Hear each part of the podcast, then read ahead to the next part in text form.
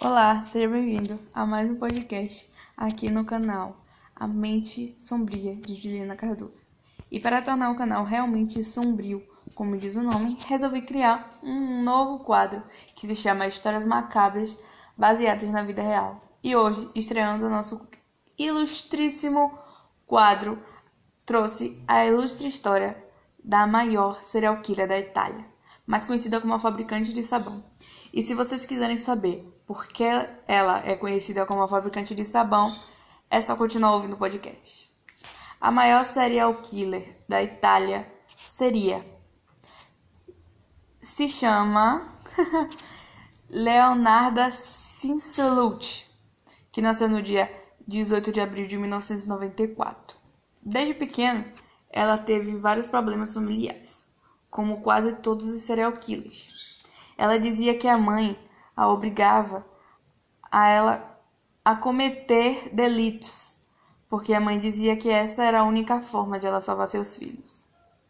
E ela vivia se mudando para vários lugares, até que depois ela realmente acabou ficando em um lugar onde ela abriu uma loja na cidade Reggio Emilia, e que foi quando ela se casou com Rafael Pazandi.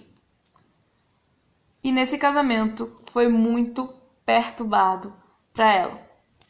Para você ter uma noção, ela teve 17 gestações. E nessas 17 das, dessas gestações, teve três abortos espontâneos. Do nada, ela perdeu o bebê. Muito triste. E 10 filhos morreram ainda novos, tipo quando tinham 3 anos, 2 anos, 1 ano, 4 anos somente quatro ficaram vivos desses 17. Então, você já imagina como estava a cabeça dela. Até que ela ficou sem saber o que fazer. Meu Deus, por que, que meus filhos estão morrendo? Ela se perguntava isso. Então, ela foi numa cartomante. E nessa cartomante disse a ela que todos os filhos dela morreriam. Não importa a idade, não importa o sexo, todos morrerão. Até que um dia, um filho dela chamado Giuseppe se alistou no exército e foi chamado para a preparação da Segunda Guerra Mundial. E quando ela soube disso, ela falou: Ai meu Deus, meu filho vai morrer. A cartomante falou que ele, que todos os meus filhos iriam morrer. Meu Deus, meu filho vai morrer. Então, do nada, bateu na cabeça dela. Ela teve a excelente ideia de sacrificar pessoas para que o filho dela continuasse vivo. Então, ela escolheu três vítimas e todas eram mulheres, solteiras e tinham que ser da vizinhança. A primeira mulher se chamava Faustina Setti. Não sei falar italiano, eu falei com sotaque nordestino, mas faz parte. E para trazer ela para casa, ela inventou uma desculpa totalmente esfarrapada. Ela disse que arranjou um pretendente para Faustina e que arranjou um namorado e ele queria falar com ela e que ela tinha que ir na casa dela se encontrar. Aí ela ela fazer, falou isso com todas as vítimas, só que diferente, entendeu? Ela criou uma desculpa, tipo, encontrei algo para você, encontrei algo para você, vem aqui em casa. Ela falou isso e pediu para que ela não contasse a ninguém para onde ela estava indo, que era secreto o assunto. Ela também fez isso com todas as vítimas. E aí Faustina foi, elas tomaram vinho.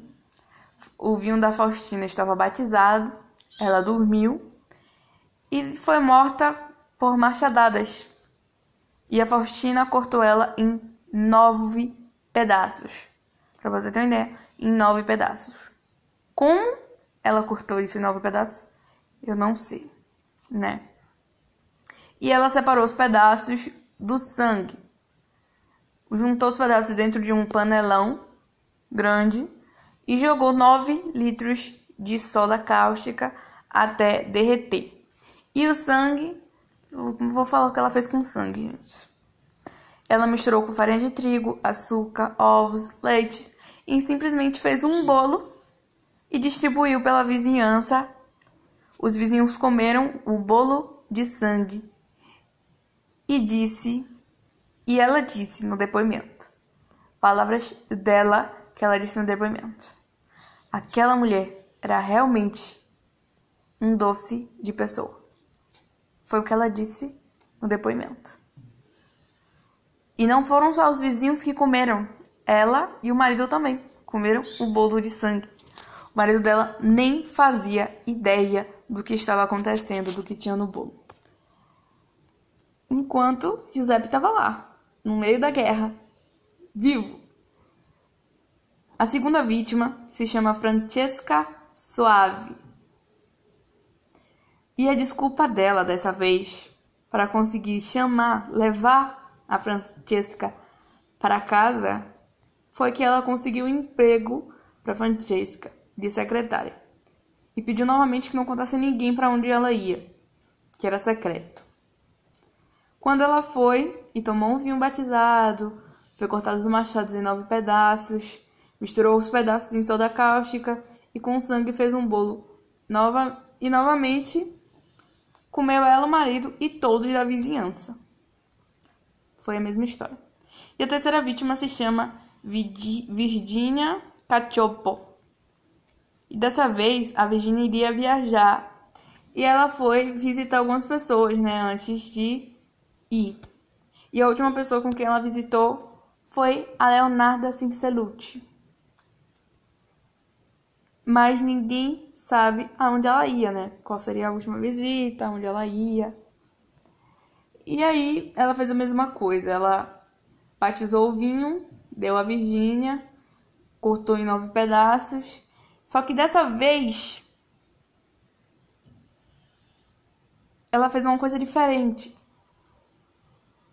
Quando a pele da Virgínia derreteu, ficou gordurosa e ela fez sabão.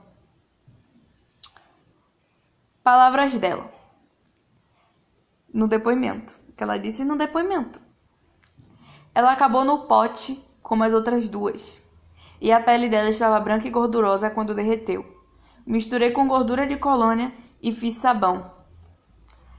Essas foram as palavras da Leonarda Cincelucci no depoimento.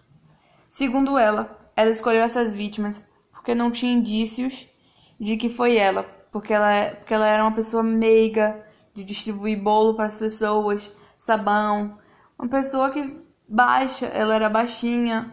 Quem imaginaria que ela mataria as pessoas, né? Essas pessoas.